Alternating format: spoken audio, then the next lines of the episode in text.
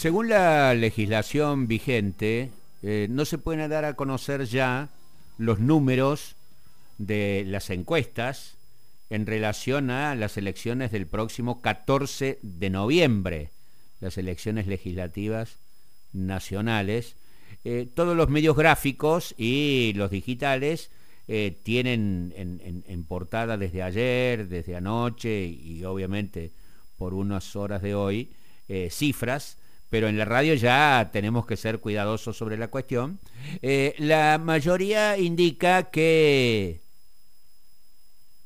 se acerca quien quería acercarse, eh, pero que no termina de, alcanzar el objetivo final. Eh, y, podríamos seguir, pero ahí nos detenemos, ahí nos detenemos. Lo que sí podemos averiguar, escudriñar más, ¿Con qué expectativa eh, los argentinos vamos a llegar a la elección en relación a los problemas que nos afectan? Y para eso consultamos a nuestro especialista en opinión pública y consultoría, eh, nuestro amigo Norman Berra. Norman, buen día, ¿cómo va? Buen día, Jorge, ¿cómo estás? Bien, muy bien.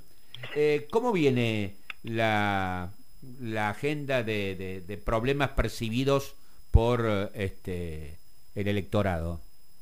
Bueno, una agenda de problemas que, si, nos acordamos la columna que hicimos hace unos meses, es bastante similar. Hicimos un repaso de encuestas nacionales y de algunos distritos clave. En el caso de Córdoba, eh, hace un tiempo que no tenemos esta pregunta relevada, así que no, no tenemos el dato preciso, pero si uno mira lo que sucede a nivel nacional, provincia de Buenos Aires y Cava, y ve la persistencia de los problemas, podríamos hipotetizar que en Córdoba sucede algo muy similar. Según la última encuesta de la Universidad de San Andrés, UDESA, el podio está conformado por inflación con 44%, corrupción con 37% y delincuencia e inseguridad con 36%.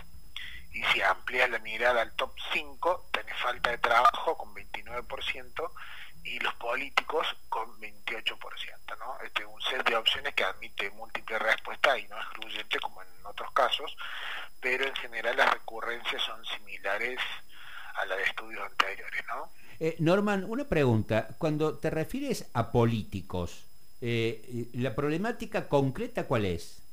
En general hay, en las encuestas que, que hacemos, que hemos hecho, por ejemplo, la gente responde a la clase política, o a veces ah. dice, dice el gobernador, el intendente, el gobierno, el presidente son respuestas que eh, raramente salen en primero o segundo lugar, pero sí pueden aparecer en, cinco, ¿no?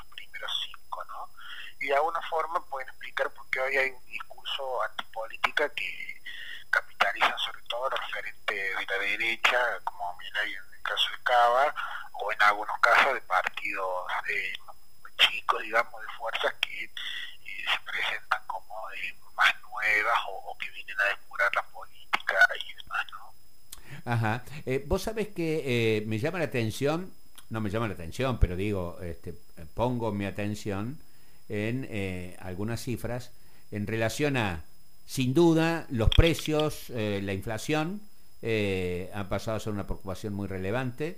la inseguridad siempre está, un poco más o un poco menos, pero me da la impresión que, a pesar de los graves problemas de empleo que tenemos, el porcentaje en relación a la, a la problemática del empleo no ha crecido mucho o, estoy mal enfocado? No, no, es, tal como decís vos. En general, en todos los sondeos que, que pasamos, la inflación es el top 1. Te, sumo, por ejemplo, provincia de Buenos Aires. Provincia de Buenos Aires lo midieron hace muy poquito X y, y proyección. Una las dos consultoras hicieron una medición en conjunto. Ahí aparece inflación, precio del alimento al tope, 43,4% y inseguridad y delincuencia apareció segundo, pero con 18 puntos, o sea, muy atrás de inflación, ¿no? Y en ese mismo estudio, desempleo bajos salarios cerró el podio con casi 12, ¿no? Corrupción apareció recién con 10, o sea, llegó justo a los dos dígitos, y el funcionamiento de la justicia y los impuestos rozan el 5% en ambos casos, ¿no? O sea que la, ah, la, la inflación es claramente dominante. En el último informe de consultora Circuitos, eh, aumento de precios también en, cabeza de las mediciones, con casi 28, corrupción está en el 20 ahí, en tercer lugar el poder lo tiene el desempleo y seguridad con 14 y, 13%, o sea, un empate técnico, y el gasto público y la situación sanitaria eh, aparecen más relegados, ¿no? El gasto público apareció como problema para el 9,5 y la situación sanitaria con el 2,7. Que esto de la situación sanitaria lo, lo destaco porque te deja claramente marcado que la pandemia va quedando atrás como, como problema, ¿no? O sea, digamos, no es que no sea un problema hoy, pero cuando jerarquiza la gente, lo pone en, el mejor de los casos en, un lote del, puesto 4 o 5 en adelante, ¿no? En los primeros tres lugares, ¿no? Eh, me acuerdo el año pasado cuando, bueno, cuando estábamos en, la plenitud de la pandemia y, también el rebote de abril de este año, cuando eh, este, yo te preguntaba eh, cuál era la preocupación eh, de las personas, mucho aparecía la cuestión de la vacunación, que hoy, como bien dices, está absolutamente relegada, ¿no? Sí, sí, igual lo remarco esto y hago un paréntesis del análisis de datos de encuesta que tiene que ver con, con la situación mundial de la pandemia. Estaba viendo que Alemania reportó ayer casi 34.000 casos, ¿eh? Porque nosotros acá no estamos olvidando porque ahora viene, bueno, hoy estamos en un fin de fresco porque vino el frío, pero ya estamos saliendo, salimos del invierno hace rato, entramos en primavera, si bien con una primavera con unos vaivenes climáticos tremendos, pero eh, Europa está sufriendo la cuarta ola de una manera muy intensa. ¿Y cuál es el problema? que lo hemos dicho varias veces sin ser epidemiólogos. El problema es la pandemia de los no vacunados. Cuando vos tenés un 20 o un 30% de la población sin vacunarte, y la cuarta ola te puede golpear. Entonces sería importante que acá en Argentina avancemos con la vacunación. El 100% obviamente es una panacea imposible, pero deberíamos avanzar para que el porcentaje no vacunado sea lo más bajo posible, ¿no? Para que no haya en el otoño e invierno 2022 una cuarta ola, ¿no? Eh, sin duda, eh, y hablando del tema y hablando de las elecciones, uno de los problemas que aparecieron, una de las dificultades, un señalamiento, eh, sobre todo de aquellos que no fueron a votar en las primarias abiertas, simultáneas obligatorias de septiembre último, fue que todavía estaba bajo el nivel de vacunación en el porcentaje, la aglomeración de las personas, esto también llevó a que eh, muchas, eh, eh, digo por, por, por, el respeto a las medidas de sanitarias de seguridad que se adoptaron en los colegios donde se votaba. Esto llevó también a que mucha gente, no poca gente, mejor dicho, llegara y como la cola se hacía muy larga, afuera de los colegios se volvieron a su casa. ¿Cómo crees que va a ser ahora? Bueno, de hecho está bien lo que me introduce porque el gobierno está haciendo todo un operativo para que el para que la elección ahora fluya de manera más, más sencilla y no haya estas colas y demás que hubo, también para favorecer la participación, porque el gobierno es consciente de que la baja participación le jugó en contra en esta elección, porque se quedaron en su casa muchos electores del, del frente de todo en la elección anterior. Y aprovecho tu pie para hacer un zoom, porque eh, la consultora X midió específicamente las preocupaciones y demandas en los electores que en 2019 votaron al frente de todos, en la provincia de Buenos Aires, y que en La Paso no fueron a votar. Y vos fíjate que en ese grupo casi el 46 marcó la inflación y el precio del alimento básico como principal problema. El resto de los problemas ninguno llega individualmente al 20%, o sea que claramente eh, lo que el gobierno, el golpe de timón que el gobierno con la designación de Roberto Feletti, después la pasa, ¿no? Como secretario de Comercio Interior en lugar de Pablo Español y este congelamiento y acuerdo de precios en lo que está avanzando es una es un acuse recibo en ese sentido. Así que nuestros propios votantes están diciendo que esto es lo que más les jode en su Así que vamos a hacer algo, aunque sea un instrumento transitorio, como los acuerdos de congelamiento de precios, para poder paliar este problema realmente acuciante que plantea la opinión pública. ¿no?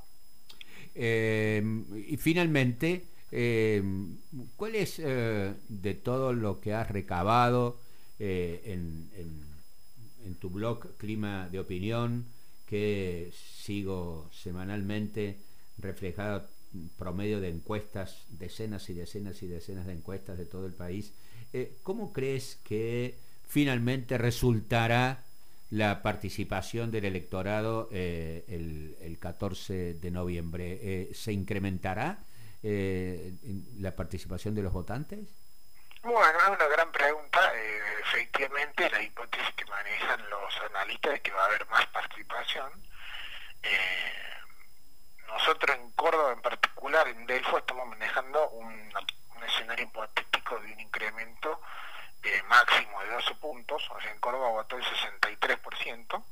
Creemos que en el mejor de los casos va a votar el 75, o sea, un incremento de 12 puntos, 75,5 aproximadamente podría ser un poco menos, o sea, podría ser en el orden de un 70%, o sea, que crezca 7 puntos porcentuales, 63 al 70.